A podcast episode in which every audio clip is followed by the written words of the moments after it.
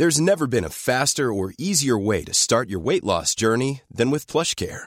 PlushCare accepts most insurance plans and gives you online access to board-certified physicians who can prescribe FDA-approved weight loss medications like Wigovi and Zepbound for those who qualify. Take charge of your health and speak with a board-certified physician about a weight loss plan that's right for you. Get started today at plushcare.com slash weight loss. That's plushcare.com slash weight loss. plushcare.com slash weight loss.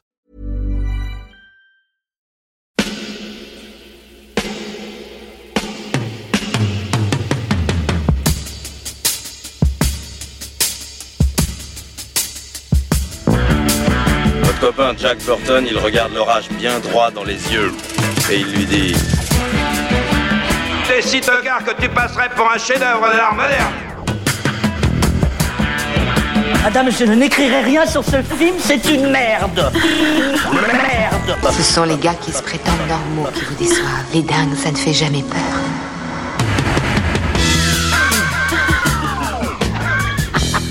Elle nous connaît dans les coins, la frangine. Salut, c'est Clémence. Bienvenue dans Sale Temps pour un film, le podcast qui fait la pluie et le beau temps sur le cinéma. Tous les mercredis, on se retrouve pour vous parler de la sortie de la semaine. Alors ici, soyez prévenus, hein, on spoil copieusement, mais c'est pour mieux analyser en détail les films dont on parle. Et si vous n'aimez pas ça, ben, on vous conseille d'aller d'abord voir le film et de revenir nous écouter ensuite. À mes côtés cette semaine, une troupe d'acrobates de la critique. Ils débarquent dans le studio en faisant des triples sauts périlleux. J'ai le plaisir de retrouver Marie, Salut. Julien. Hop C'est très dommage qu'on n'ait pas la Salut vidéo. Clémence. Ah ouais, ça, la prochaine fois, on vous le streamera. À la console, mesdames, messieurs, le plus grand dompteur de micros de tout le pays. Bonjour Alain. Et on dit merci à la Tex pour l'habillage sonore. On ne le dira jamais assez, cette émission existe grâce à tous les auditeurs et les auditrices qui nous soutiennent. Merci à vous. Et pour continuer à développer d'autres programmes originaux, intéressants et indépendants, on a besoin de sous. Donc si vous aussi vous voulez nous aider à grandir, n'attendez plus, rendez-vous sur patreon.com ou tipeee.com, mot-clé Capture Mag. Cette semaine, approchez, approchez, pour le plaisir de vos oreilles, notre équipe de choc va tenter un numéro inédit, la critique de Nightmare Alley, le nouveau thriller de Guillermo del Toro. Le personnage principal, Stanton Carlyle, débarque dans une foire itinérante. Petite main auprès des artistes, il côtoie une voyante et son mari, ancienne gloire du mentalisme. Il apprend petit à petit les ficelles du métier et finira par devenir un manipulateur hors pair. Cette histoire, c'est d'abord celle du roman Le charlatan de William Lindsay Gresham, déjà adapté au cinéma en 1947 et dès décembre 2017, Guillermo del Toro révèle qu'il écrira et réalisera cette nouvelle adaptation. Côté casting, Leonardo DiCaprio avait été pressenti pour incarner ce forain ambitieux. C'est finalement Bradley Cooper qui reprend ce rôle, avec à ses côtés une équipe de haute volée. Rooney Mara, Kate Blanchett et Tony Collette dans les rôles féminins, Willem Dafoe, Ron Perlman et Richard Jenkins pour les seconds rôles masculins. Sorti le 17 décembre aux États-Unis, Nightmare Alley débarque dans les salles françaises ce mercredi 19 janvier. Alors, c'est quoi votre météo? Julien Euh, c'est la nuit, ciel très dégagé et une belle pleine lune glaçante. Ouh, ambiance gloomy. Marie? J'avais complètement la même météo que Julien, donc je suis très déçue. ah, mais Vous avez le droit d'avoir la Ah, même voilà. météo. Bah, du coup, c'est la même. Vous êtes les siamois de la météo de cet Marie. épisode. Non, mais on va faire un numéro euh, conjoint tous les deux. Ouais, exactement. Moi, je vais dire que c'est le soleil à travers le brouillard en fait qui, euh, qui le fait partir, quoi, parce que c'est vraiment, euh, en fait, euh, un, un- un vrai grand film de cinéma euh, au milieu de, comment dire, euh, de de tout ce qui sort aujourd'hui, quoi, de tout ce dont on parle et tout ça. Mesdames, messieurs, auditeurs, auditrices, pour la première fois dans Capture, non pas pour la première fois, pour la première fois de l'année dans en Temps pour un 2022, film, c'est le, deuxième- 2022. c'est le deuxième épisode. une critique à l'unanimité positive. Ouais, mais c'est allez- Del Toro, on est forcément de parti pris, euh, gna gna gna. Alors Gna, non, gna. parce que moi j'aime beaucoup moins Del Toro que vous. Eh You're ben, fired. Ah, ça y est, j'ai enfin réussi à me faire virer vous allez nous expliquer ça tout de suite. Bon alors là, ça va être dur de vous départager. Vous êtes tous d'accord Vous êtes tous contents Ça veut dire que l'épisode va durer euh, 20 minutes ou euh, Ou Comme ça, 45 euh, minutes. Ça, on pourra aller 45. manger des pizzas juste après. Bon alors Stéphane, toi tu étais dithyrambique, euh, le soleil du grand cinéma, dis-nous tout. Bon, alors, euh, déjà, en fait, on va commencer. Moi, j'avais interviewé, on connaît hein, un peu Del Toro, on l'a interviewé plusieurs fois, euh, ici, euh, autour de ses micros, quoi. Et c'est marrant parce que je lui avais posé cette question à l'époque, il y a très longtemps, hein, sur Hellboy, sur le cinéma fantastique. Et il m'avait dit il y aura toujours du fantastique dans mon cinéma. Il y aura toujours du fantastique. Et c'est aussi vrai dans Nightmare Alley, mais de manière détournée. Et ce qui est très intéressant, en fait, c'est de voir un cinéaste que tu admires et que tu suis euh, te poser, en fait, euh, se poser des questions sur ce qu'il est, sur ce qu'il représente euh, dans le cinéma, et en gros, le infuser émotionnellement cette, comment dire, ce questionnement dans son récit. Pourquoi je dis ça? C'est-à-dire qu'en fait, on dira ce qu'on veut en fait euh, de Nightmare Alley, on dira ce qu'on veut de Del Toro. euh, euh, Il y a des gens, je sais qu'il y a des gens qui aiment pas. euh, Maria vient de dire qu'elle détestait, euh, voilà, de manière générale, unilatérale. quoi. Oh là là, ça y est, ça voilà. c'est. Non, non, mais, et- mais c'est vrai. Je et- m'en mais vais. c'est vrai que par contre, en fait, il- voilà, y a quelque chose. cette- a- ce non, mais il y a studio. quelque chose de formidable en fait dans ce film, c'est que en fait c'est un film qui avance à nu. C'est-à-dire justement en fait c'est un film, il y a du fantastique dans le film de manière détournée, mais en fait il n'y en a pas. Et en fait il avance sans filet. Il a plus ces trucs en fait. C'est-à-dire euh, il pourrait avoir ces trucs en fait à lui de regarde euh, je vais mettre euh, alors il y a hein, il y a des trucs à la Del Toro, il y a des fœtus dans des bocaux, il y a des trucs tu vois Fait par DDT. voilà, des, des trucs, des trucs où tu dis oui, bon, bah, on connaît le, son amour pour ça. Et moi, moi il me l'a toujours dit, hein, c'était assez marrant. D'ailleurs, moi, il y aura toujours un fœtus dans mes films. et et c'est vrai, en fait, quand tu regardes ces films, c'est vrai, en fait. Et Il a- il a dit en interview euh, si, si j'avais fait ce film euh, plus tôt dans ma carrière, il aurait été centré sur le fœtus. Mais voilà, et, et, et, et, et- et si tu veux, mais c'est un film, en fait, qui, avance sans ces filets-là. C'est un film qui raconte l'histoire d'un type qui, euh, bon, comme le, le- le titre français l'indique, en fait, pour le roman, est un charlatan. euh, se pose des questions sur ça. Alors on spoil, hein, je- vraiment je rentre dans, dans je pense Faites dans le. attention parce que c'est vraiment un film. c'est- Enfin, c'est dommage de spoiler. Voilà, c'est ça. euh, c'est un film en fait, si tu veux, qui, qui, qui, qui ouais, c'est-à-dire qu'après avoir eu l'Oscar en fait, et le- un, un double Oscar hein, pour comment dire la forme de l'eau, avec ce qui est, à mon sens, une lettre d'amour pour le cinéma fantastique. euh, dans un cadre où, euh, je sais pas moi, de mémoire, la dernière fois qu'un film fantastique a gagné l'Oscar, c'était Le Retour du Roi. Il a fallu que ce soit, euh, comment dire, euh, le troisième film d'une grande saga populaire, etc., etc. Alors que les deux autres précédents volets avaient été aussi nommés et n'ont pas eu l'Oscar. Là, c'était l'accomplissement, le couronnement. Le voir un type comme Del Toro, en fait, si tu veux, qui a toujours suivi sa ligne droite, en fait, qui a toujours essayé de faire ce que son cinéma à lui, qui a à un ou film près comme Mimique, en fait, si tu veux, a dû apprendre euh, euh, de manière euh, très violente, en fait, la façon dont le cinéma hollywoodien peut écraser une personnalité aussi forte que lui. Que ce type ait réussi à faire tout ça, qui gagne l'Oscar, si tu veux, avec un film que moi je trouve magnifique, hein, La forme de l'eau, quoi, qui est une lettre d'amour à, à la créature du lagon, euh, de- de- du lac noir, qui est aux, créatures, aux monstres, en fait, de manière générale. Tu te dis, qu'est-ce qu'il va faire derrière ça? Et le fait de s'attaquer donc à un film qui, selon ses propres dires à lui, est un film noir, et ça, je vais en- on va en parler un petit peu, je pense, euh, de cet aspect-là, parce que c'est un aspect qui est assez intéressant. Parce que C'est le film présenté noir... comme un thriller dramatique.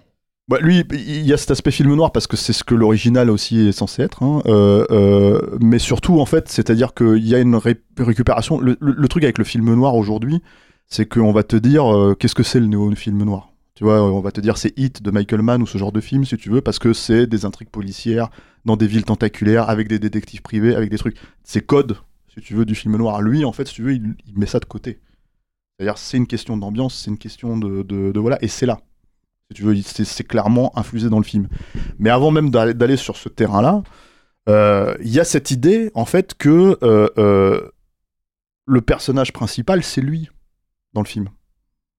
Ce questionnement, en fait, si tu veux, sur justement ces ficelles, les ficelles avec lesquelles il va jouer. Est-ce que je suis un artiste? Est-ce que je suis un- un cinéaste commercial? Est-ce que je suis, en fait, est-ce que j'ai besoin de gagner ma croûte? Est-ce que j'ai besoin, en fait, si tu veux, de. Est-ce que, en fait, ce que je fais, c'est la réalité?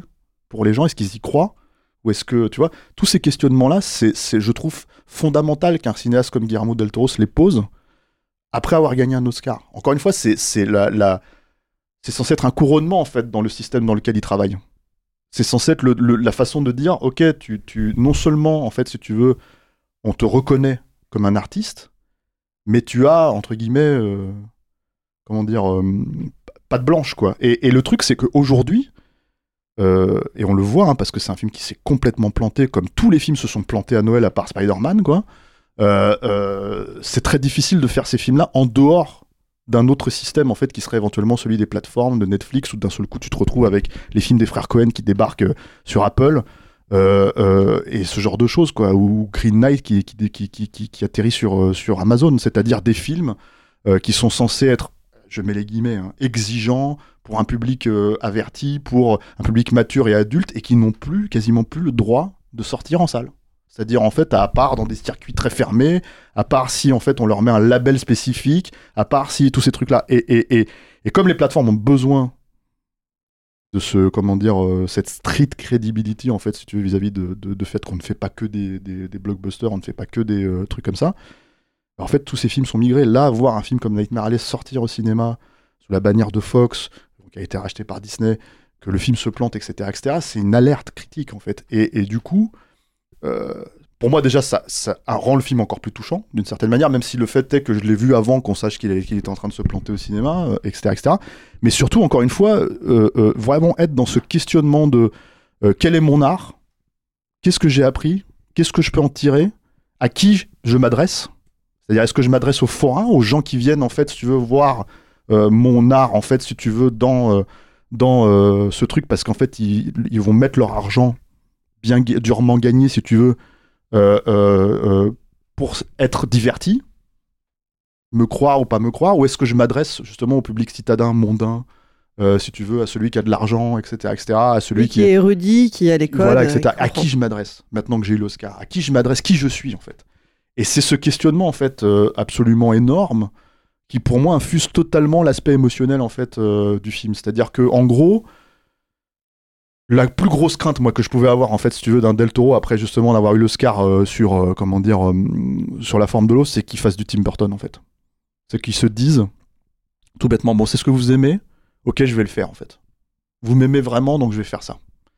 Et il se trouve que quelqu'un comme Tim Burton, il a ce questionnement de rejet permanent, en fait. C'est-à-dire qu'il s'est, il s'est, il s'est jamais vraiment battu contre ce rejet, entre guillemets. C'est-à-dire il l'a accepté, il l'a pris dans la gueule, il a dit je suis comme ça. Et en fait, si tu veux, bah, quand ça a changé, bah, d'un seul coup, lui-même a changé son rapport à ça. Le truc avec Del Toro, il est resté quelque part lui-même, hein, Burton, mais il a changé par rapport à, la perception des autres. Et en fait, Del Toro ne se soucie pas vraiment de la perception des autres. Et c'est ça, en fait, qui fait toute la différence quand tu regardes un film comme Nightmare Alley. Et c'est très intéressant. Moi, je n'ai pas vu le film original, hein, donc euh, voilà. Euh, je peux pas comparer. Marie l'a vu euh, récemment, euh, euh, donc elle peut faire un comparatif là-dessus, quoi. Mais par contre, en fait, je trouve très intéressant que justement, il se propulse dans un truc qu'il n'a pas forcément écrit. Il n'a pas forcément, comment dire, c'est-à-dire, ça vient pas de son cerveau à la base, et que malgré tout, en fait, il arrive à totalement faire et sans le fantastique pur et dur, c'est-à-dire sans une vraie créature. Si tu veux, il n'y a pas de créature dans le film, il n'y a pas de fantastique au sens propre, c'est une ambiance, c'est un truc qui existe, tu vois. Qu'il arrive à faire un putain de vrai film de Guillermo del Toro. C'est, et, c'est quelque part, en fait, c'est le truc le plus. euh, je sais pas ce qui va se passer derrière. en fait, après, le plantos de ce film, je sais pas qu'est-ce qu'il peut faire. Euh, mais si c'est ça, en fait, le dernier grand chef-d'œuvre de Guillermo del Toro, bah parfait. C'est vrai que c'est c'est intéressant ce que tu dis, le fait d'avoir choisi le monde forain au départ. Euh, T'as quand même cette atmosphère un peu fantastique qu'il est pas, mais. Ouais, mais c'est. Parce que le cinéma vient de là, en fait. Ouais. Le cinéma vient de l'art forain, en fait. C'est-à-dire qu'il vient de. tu vois, les, les frères Lumière, tout ça, c'était là- c'était là-dedans, en fait. Que, que- donc, euh, en fait, c'est tous ces trucs, en fait, où tu mettais une pièce parce que c'était la nouveauté, c'était l'illusion, c'était le truc, et c'était ça, ça collait parfaitement avec l'idée que tu vas euh, te montrer une femme à barbe ou une créature, euh, tu vois, machin, qui, ou dont on sait que c'est pas forcément vrai. De la même manière qu'on sait que le cinéma n'est pas forcément vrai. Donc, c'est un art forain qui débarque de là et qui a fini par. euh, arriver dans les villes et dans les voilà et, le film parle de ça hein. il parle aussi de ce rapport là je pense euh, au cinéma quoi pardon j'ai coupé en plus Marie euh. Non, mais je, dis- je disais, je voulais rebondir sur le, côté. euh, tu parlais un peu des Freaks et tout ça, parce que, bon, clairement, euh, on a tous vu Freaks et Guillermo del Toro le premier. Et en fait, je pensais que ça irait justement, que ça montrerait plus de, bah, de phénomènes de foire, au-delà du, du, du geek, comme il l'appelle. Je sais plus comment il l'appelle en français dans les sous-titres, je crois qu'il l'appelle le crétin. Au-delà de ce personnage-là et d'un personnage de nain. En fait, il n'y a pas tant de personnages euh, que ça qui sont des, des freaks, en fait. C'est vraiment basé sur, euh, bah, sur l'illusion, sur le trucage. Il Sur... y a un, un personnage qui a des, je crois qu'il y a des, des poils vraiment sur l'intégralité Oui, du visage, un peu genre Chewbacca. Ouais, voilà, mais, mais c'est pas. En fait, et puis ils sont pas mis en avant euh, tant que ça, en fait. Et moi, j'étais assez étonnée de ça parce que je pensais justement que toute cette première partie serait. euh, enfin, je, je savais pas à l'époque, euh, avant de le voir, que le film serait un peu coupé en deux parties. Donc, cette partie dans, le, dans, le, dans, dans cette foire et euh, la deuxième partie euh, plus urbaine et tout. Et euh, en fait, moi, j'étais vraiment agréablement surpris de voir ça, de me dire, bah, comme tu disais Stéphane, il, il sort vraiment d'un truc, euh, c'est quelque chose qui n'est pas écrit par lui. Alors, il y a toute cette toile de fond, tous ces décors euh, dans, dans l'espèce de cirque avec euh, bah, des, des espèces de statues, des fœtus dans des bocaux, des créatures, des machins. En fait, on dirait un peu le- la maison elle-même de Guillermo del Toro. On l'a déjà vu dans des, dans des trucs où il La, nous la fait la House. Ouais, voilà, où il nous fait visiter son truc. Je crois que même ça a été une expo itinérante qui a, qui a bougé dans pas mal de pays et tout ça. En fait, on a un peu l'impression d'être chez lui, mais en fait, c'est devenu plus un, un décor que, euh, qu'un vrai motif. Et, et je trouve ça vraiment intéressant qu'il sorte de là. Et euh, donc, j'aime beaucoup les, les, les deux films dans le film, mais je trouve que la deuxième partie est vraiment euh, incroyable. Enfin, j'ai trouvé. Enfin, moi, j'étais vraiment, comme tu dis, c'est une ambiance en fait. Il y a tout un jeu de couleurs. euh, Il y a beaucoup de, de bleu, vert, de turquoise, de ocre. Il y a des tons rouges qui ressortent, mais uniquement sur euh, bah, les deux personnages féminins qui sont encore dans le film euh, autour de lui à ce moment-là. C'est la, tenue et, et le- le- l'espèce de manteau et le petit chapeau qu'a Mara et bah, le rouge à lèvres de, de Kate Blanchett. qui est... Alors, Kate Blanchett, je la trouve incroyable. Enfin, elle, incarne vraiment la femme fatale. Enfin, moi, tout le, tout le décor de son bureau euh, que je trouve incroyable. Sa coupe est une référence directe à Ouais, bien sûr. Véronique Alec, hein. Ouais, ouais, et, et, et toutes, bah, toutes ses tenues, sa façon de fumer, euh, sa façon de parler, enfin c'est... Et son intelligence aussi, parce qu'il y a ce Ouais. truc en fait de, de ce, ce rapport qu'elle a en fait, si tu veux, à, à- on va peut-être pas rentrer dans les spoilers par rapport à son personnage, quoi, mais en fait la notion que euh, elle utilise ça. C'est-à-dire, euh, euh, il y a une forme de manipulation, c'est une femme fatale, quoi, mais elle utilise cette intelligence aussi de façon. euh, En fait, elle est la rationalisation de, de ce- du, du métier en fait que fait les gars, en fait. si Bah, elle, elle est psychiatre. Ouais. Moi, je rajouterais juste un truc, en fait, avant peut-être, je, te, je te laisse finir, mais c'est vrai, en fait, il y a ce truc qui est vrai aussi, c'est ce- cette beauté, en fait, du film. C'est-à-dire que moi, dès le premier plan, c'est-à-dire qu'en fait, quand les flammes partent dans la baraque et tout ça, etc., je me suis dit, oh putain, mais en fait, c'est vrai que je suis en train de voir un film de Del Toro, il va être beau. Ouais, c'est Et vraiment, en fait, il y a ce truc, en fait, si tu veux, que j'avais complètement presque oublié. euh, On a vu des bons films hein, euh, ces derniers temps, hein, on peut pas se. Tu vois, mais là, vraiment, en fait, me dire, putain, le film, il va être vraiment beau. Et, et je, donc, je rejoignais ça parce que Marie- quand Marie a parlé des couleurs et tout ça, etc., l'utilisation, Ouais, c'est vraiment. Il y a tous ces, euh, bah, tous les, en fait, ils ont recréé tout un, ils ont fait tout- toute une partie des décors. euh, je crois même qui a été détruite pendant, parce qu'en fait, euh, ils ont commencé le film avant le Covid, donc ils avaient construit toute cette foire euh, avant et quand ils sont revenus des mois plus tard, je crois que la moitié des décors avaient été soufflés euh, par le vent et ils ont dû reconstruire une partie du, du décor. Donc j'ai noté le nom de la décoratrice parce que je voulais pas l'écorcher, mais c'est Tamara Devrel. Et euh, enfin, je trouve que vraiment les décors, autant du côté fête foraine avec ces trucs un peu psychédéliques, euh, avec quand ils poursuivent le, bah, le, le geek qui s'est échappé. Il y a vraiment des, des- Enfin, moi j'étais la, mais la chaise, la fausse chaise Ouais. électrique euh, du Ouais, personnage ouais. de Rooney Mara aussi. et, et j'étais, mais j'étais vraiment, enfin, euh, en fait, ça m'a fait un, un peu le même état que devant le, le Edgar Wright qu'on a vu l'an dernier, où je me retrouvais vraiment à me dire, punaise, ça fait longtemps que j'ai pas vu quelque chose de, de beau comme ça dans, dans les décors, dans la façon de les filmer et tout. Et, donc, comme je disais, dans cette deuxième partie, où vraiment le, enfin, le, décor de, de son bureau, euh, avec, tout, avec tout ce, bois, ces portes dérobées, cette, immense fenêtre où on voit derrière la neige, le paysage du, du parc, euh, du jardin dans, dans lequel ils sont dans jusqu'à la fin. Enfin, c'est vraiment des, des décors qui sont, euh, qui sont magnifiques et j'avais pas vu ça depuis, euh, depuis vraiment longtemps. quoi. L'hôtel aussi euh, dans Oui. lequel ils se produisent, Ouais, ouais, euh, cet ce- hôtel avec ce art lit, déco euh, ouais, incroyable. incroyable, c'est incroyable.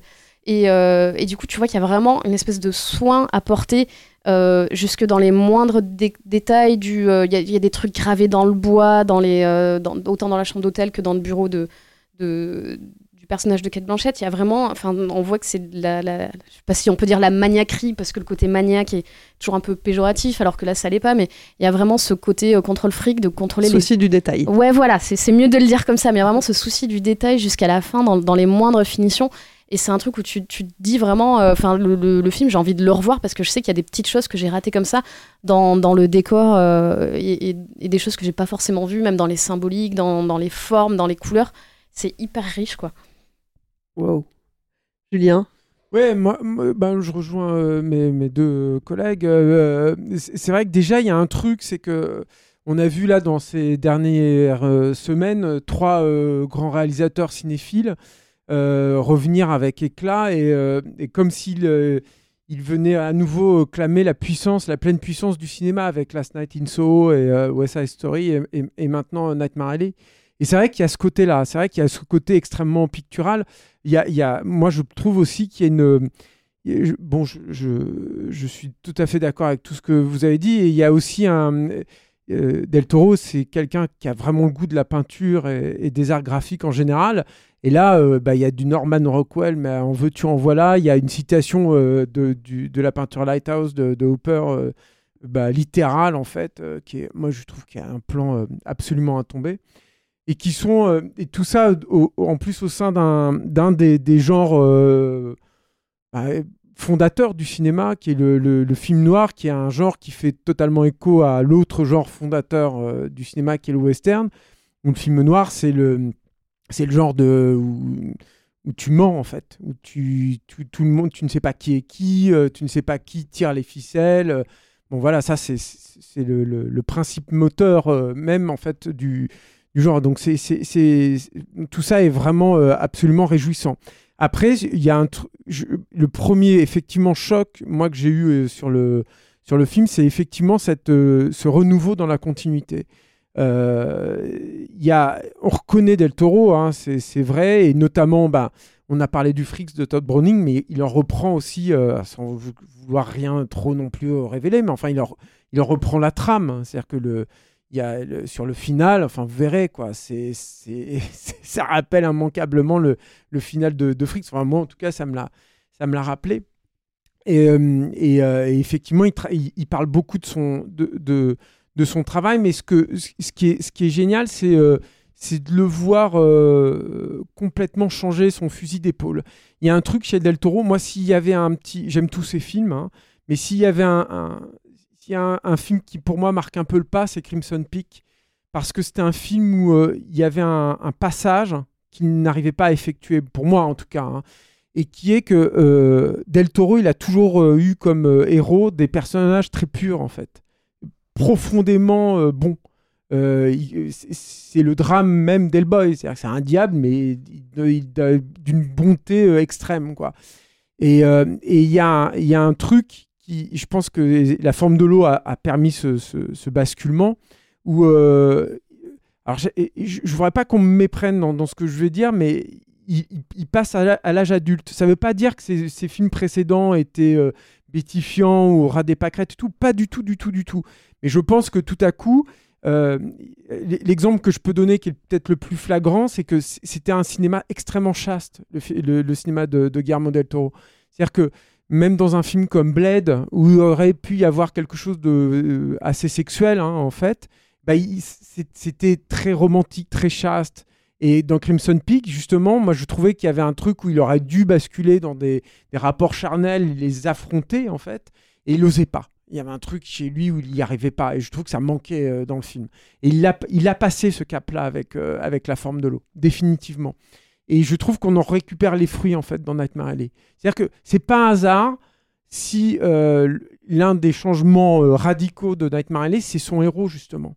C'est que ce mec qui avait tout le temps, tout le temps des personnages, euh, des blanches colombes, quoi, en fait, hein, quelque part, bah là, il te prend un mec qui est complètement torturé, complètement pourri, en fait. Il est super dark. Voilà, hein. c'est-à-dire que c'est plus non, c'est une espèce de monstre de l'âme. Alors que d'habitude, posé il dès le faisait des monstres physiques, mais avec des âmes euh, profondément humanistes, quoi, tu vois, quelque part.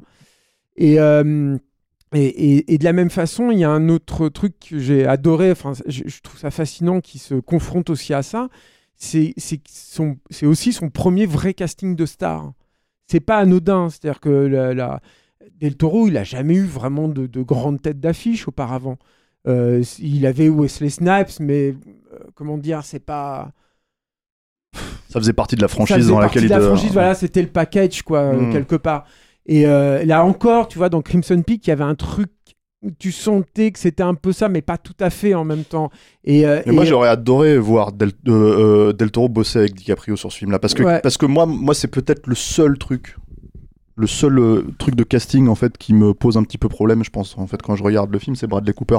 Je- J'ai pas de problème avec Bradley Cooper en soi, mais je sens que c'est quelqu'un qui a un degré quand même en dessous d'un DiCaprio. On peut pas savoir ce que le film aurait donné avec DiCaprio, mais par contre le truc avec DiCaprio, c'est que moi, j'ai quand même le sentiment que c'est un gars qui est vraiment pété, tu vois, et qui il y a quelque chose en fait qui, qui pue chez ce mec. C'est-à-dire derrière la belle gueule, euh, tu vois, il y a vraiment un truc qui va pas en fait. Tu sens que c'est un mec qui, qui Mais c'est ce qui qui le rend contrôle- fascinant et aussi puissant. je pense, tu vois, qu'il hein. contrôle beaucoup en fait certaines choses en fait qui sont à mon à mon sens pas tout à fait nettes en fait chez lui quoi.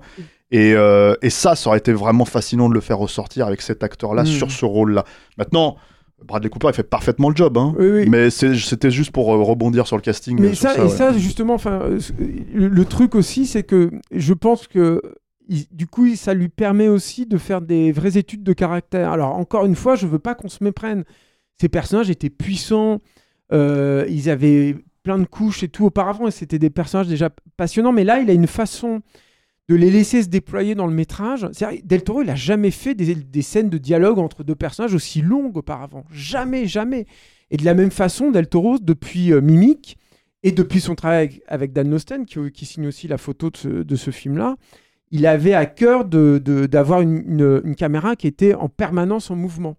Là, par exemple, euh, dans, dans, dans Nightmare Alley, il, te, il se permet de se poser d'un seul coup pour scruter un visage et essayer de... Enfin, pas essayer, parce qu'il y arrive, quoi, te montrer l'espèce de, guerre interne qui se passe dans le personnage qu'il est en train de se déployer là.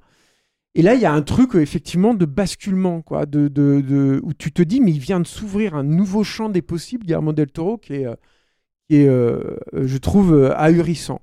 Et ce qui est incroyable, c'est que effectivement, il se renie jamais. Il parle de lui déjà tout le temps dans le film, ça c'est vrai, c'est euh, un truc que tu peux sentir. Et, et, Et, et en se posant la question de qu'est-ce qui est vraiment, qu'est-ce qu'il a vraiment conscience en fait, parce qu'il y a De des trucs où c'est évident, c'est-à-dire que le, le- le- le discours final c'est évident, c'est évident qu'il parle de lui, c'est une évidence.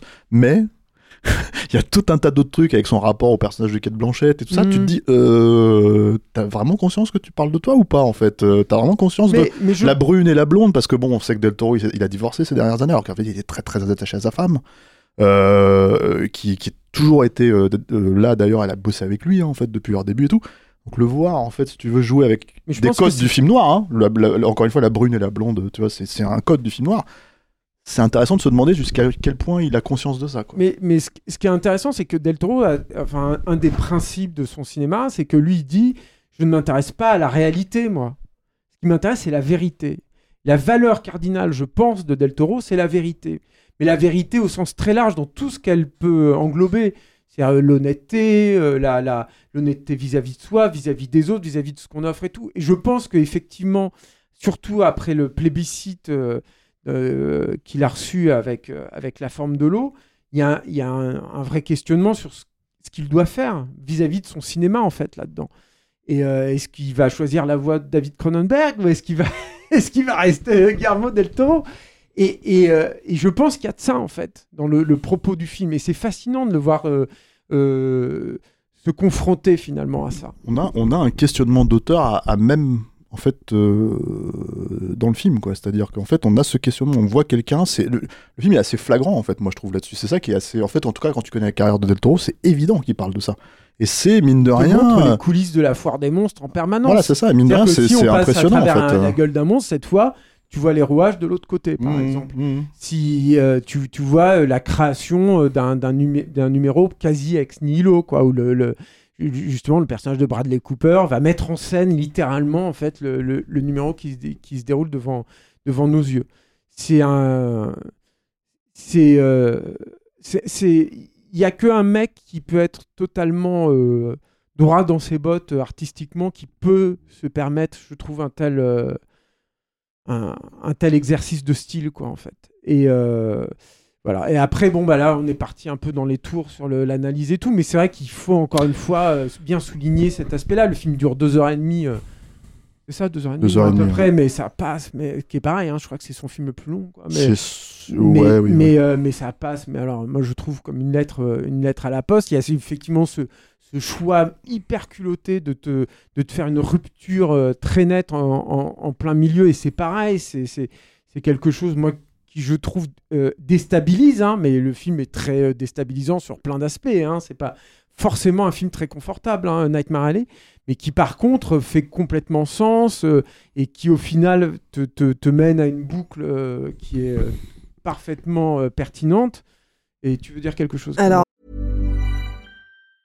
Hiring for your small business? If you're not looking for professionals on LinkedIn, you're looking in the wrong place. That's like looking for your car keys in a fish tank. LinkedIn helps you hire professionals you can't find anywhere else, even those who aren't actively searching for a new job but might be open to the perfect role. In a given month, over 70% of LinkedIn users don't even visit other leading job sites. So start looking in the right place. With LinkedIn, you can hire professionals like a professional. Post your free job on linkedin.com/achieve slash achieve today. Alors, je voulais, je voulais demander à Marie de rebondir là-dessus, puisqu'elle elle a vu le film de 1947, savoir s'il a la même structure. euh, Ouais, en fait, le film a pas tout à. Enfin, c'est vraiment, vu que c'est adapté évidemment du, du même roman, ça, ça, suit les mêmes événements, mais il y a, a vraiment pas une rupture nette. Euh, le moment où ils partent, de, où ils quittent ce, cirque itinérant et où ils partent euh, tous les deux faire leur numéro arrive vraiment plus tôt dans le film.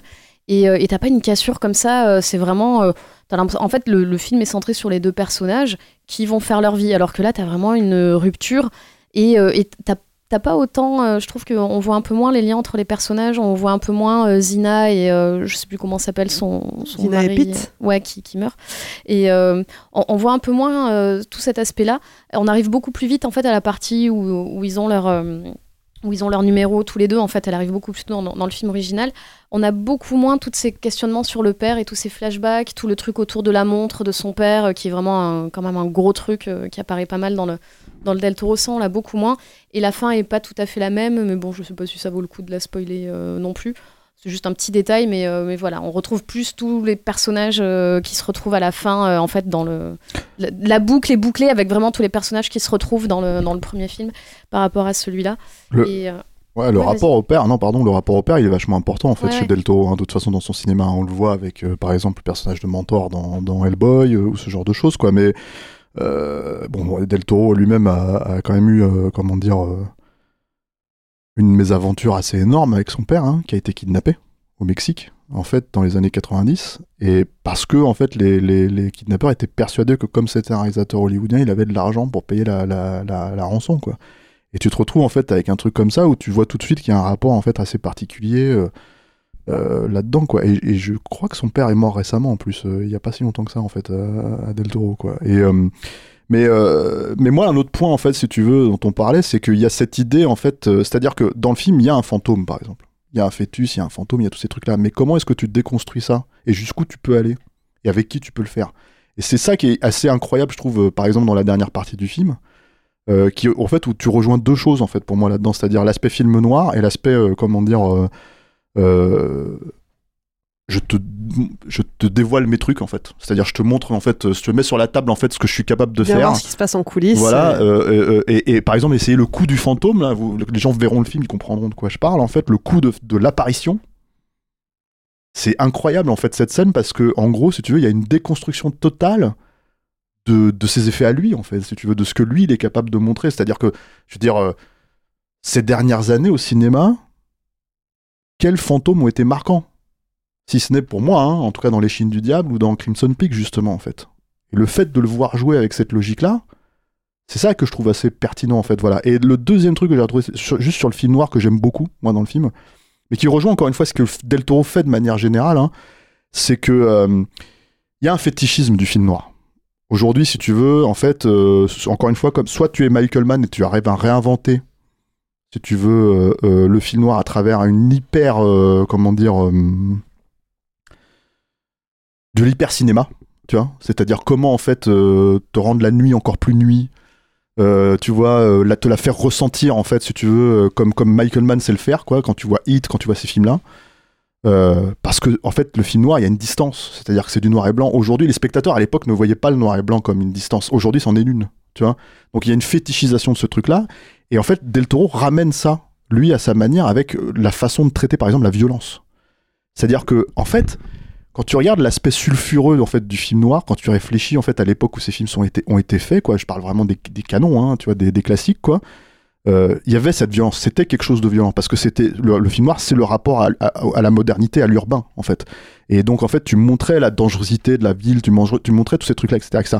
Là, le film te montre ça dans une violence, en fait, si tu veux, totalement euh, exacerbée, en fait, c'est-à-dire complètement décomplexée. Il y a, y a une scène d'un mec qui se fait rouler sur la gueule, en fait, c'est tout un tas de trucs comme ça, et, c'est ultra violent.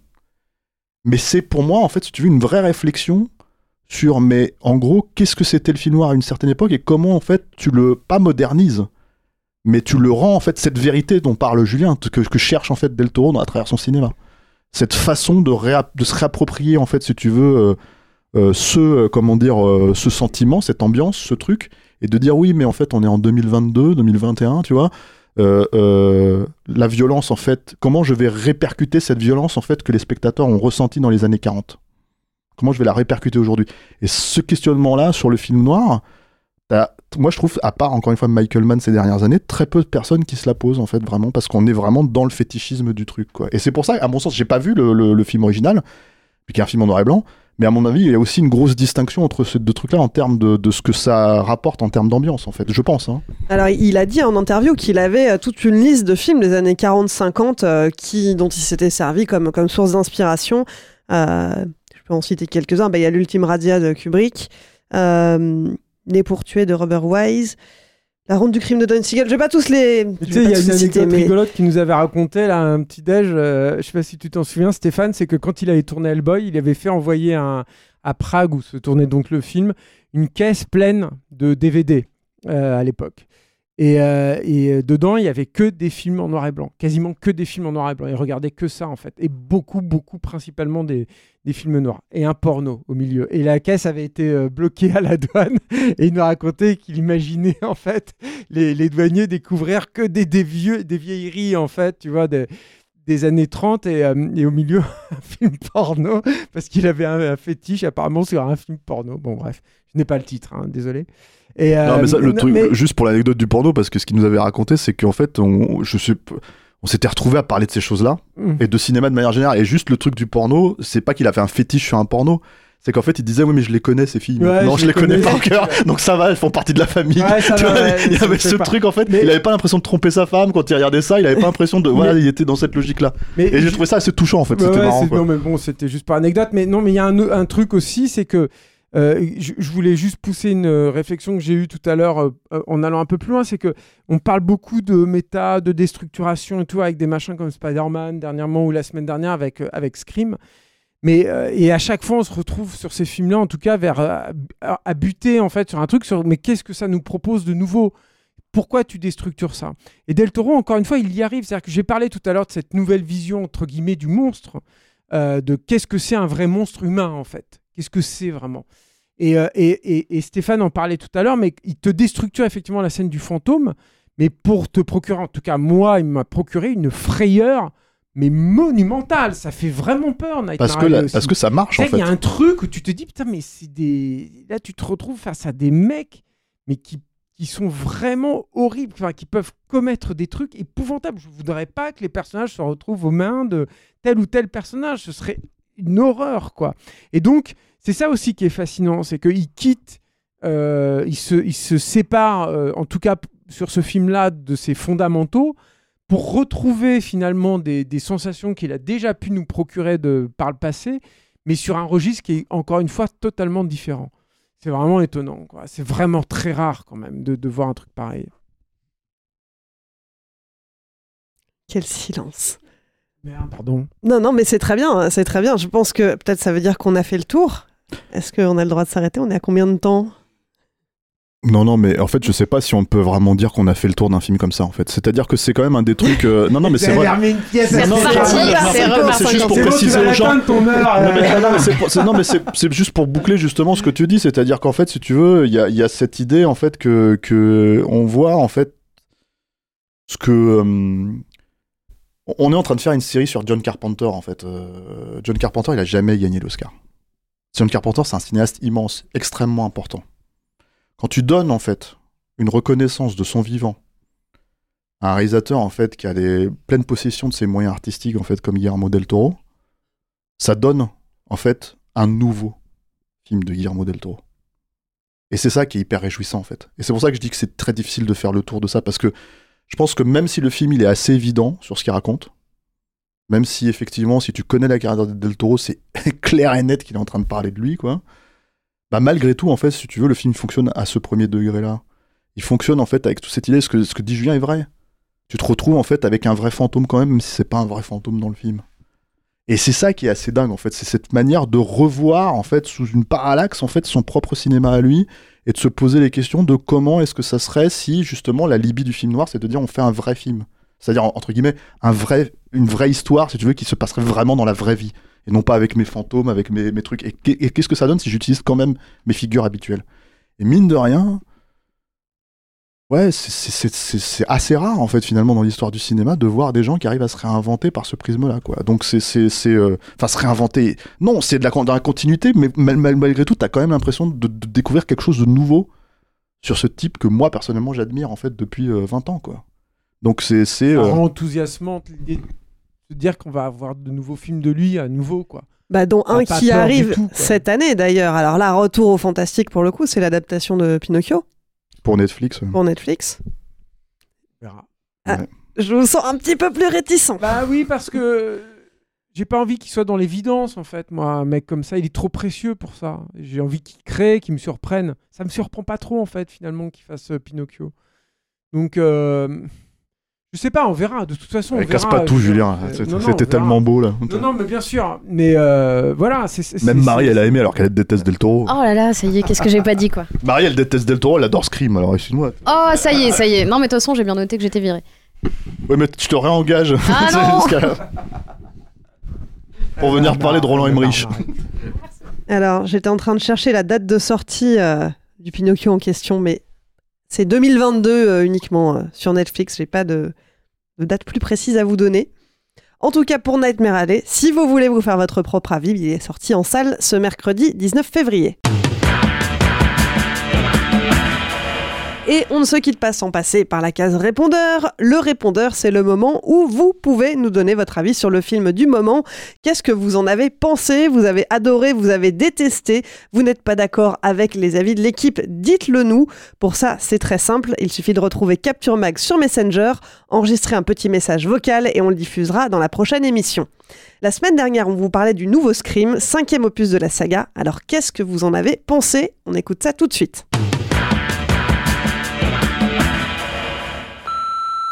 Bonsoir l'équipe euh, de capture, ce petit message suite à la vision de ce Scream euh, qui, bien qu'il soit ludique, jouissif par moment et que ses promos sur la charcuterie sur certains meurtres euh, comble du vide, les deux réalisateurs n'ont pas compris les et n'ont pas compris ce qu'avait totalement réussi à faire le Père West en réadaptant sa saga sur Scream 4. Donc, c'était sympa, mais pff, ça servait à rien.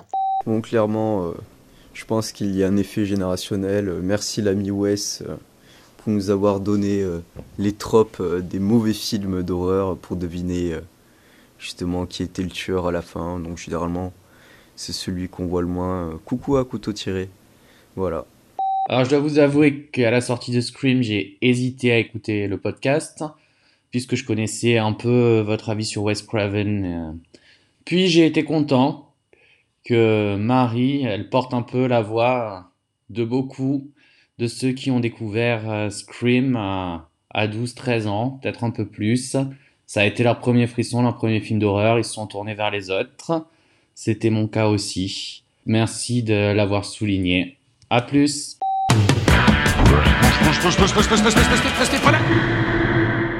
Ça le temps pour un film, c'est fini pour aujourd'hui. Marie, Julien, Stéphane, merci. Merci Clémence. Merci, Clémence.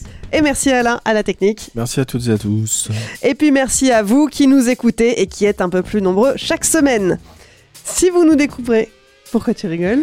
C'est ce côté suave là. Oh, le suave, elle chie. Mais de- Depuis qu'il a sa nouvelle coupe là, mais laisse tomber Bonjour quoi. à tous. Merci à toutes et Regarde-le, à là. tous.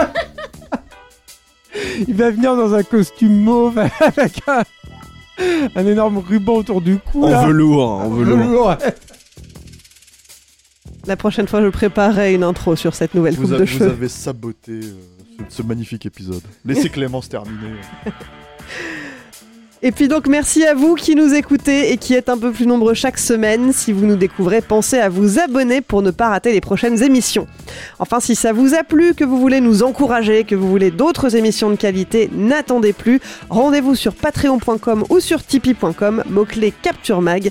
Grâce à vous, on continuera à grandir et on restera indépendant. Et puis, si vous n'avez pas de sous pour nous soutenir, vous pouvez le faire autrement. Parlez de nous à vos amis, relayez nos émissions sur les réseaux sociaux, mettez-nous des étoiles sur les applis de podcast. Bref, aidez-nous à nous faire connaître. On compte sur vous. Allez, je vous laisse. On se retrouve dans une semaine pour un nouvel épisode de Saltan pour un film. Salut